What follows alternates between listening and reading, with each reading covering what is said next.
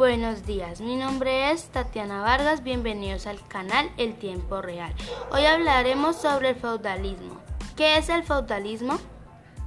Es la denominación del sistema político predominante en Europa Occidental de los siglos centrales de la Edad Media, entre los siglos X y XI.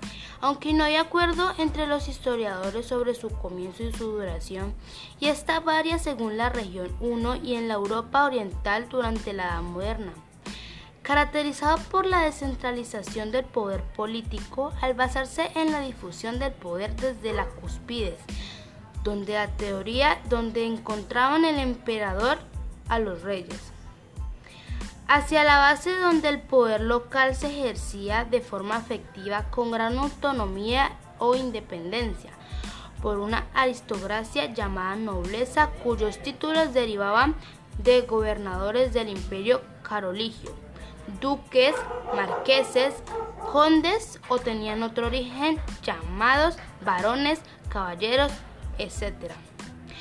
¿Cuál era la división social en el feudalismo?